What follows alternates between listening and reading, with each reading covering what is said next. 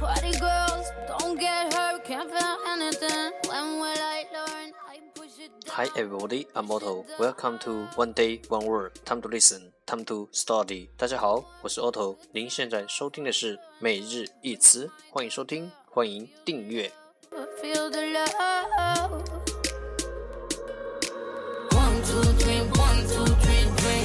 One, two, 让学习英语融入生活，在途中爱上你自己。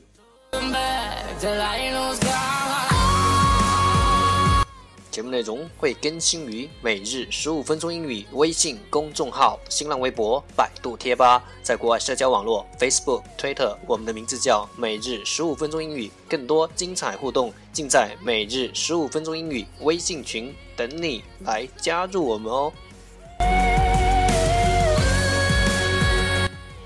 不管晴天还是雨天，让我们一起简单的坚持每一天。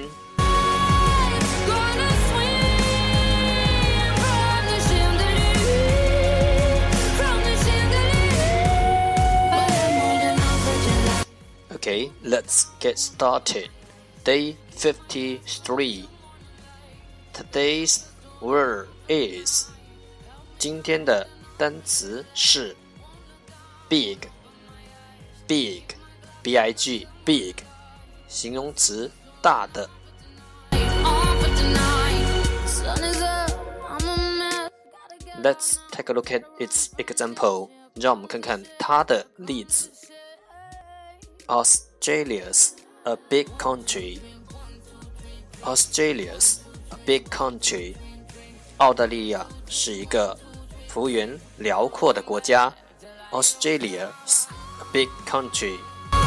gonna swim from the Let's take a look at its English explanation.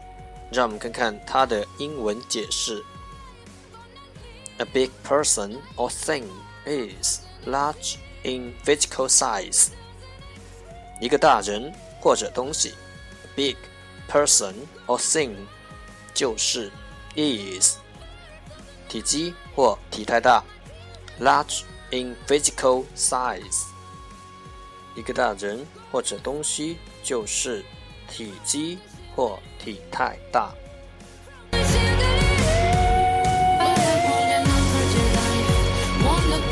Let's take a look at its example again.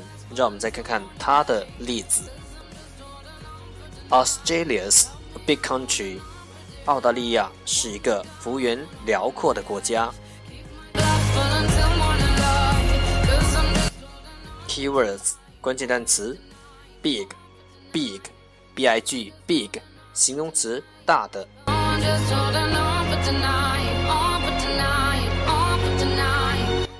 That's all for today。这就是今天的每日一词。欢迎点赞，欢迎评论，欢迎分享，欢迎和我一起用手机学英语，一起进步。See you tomorrow，明天见，拜拜。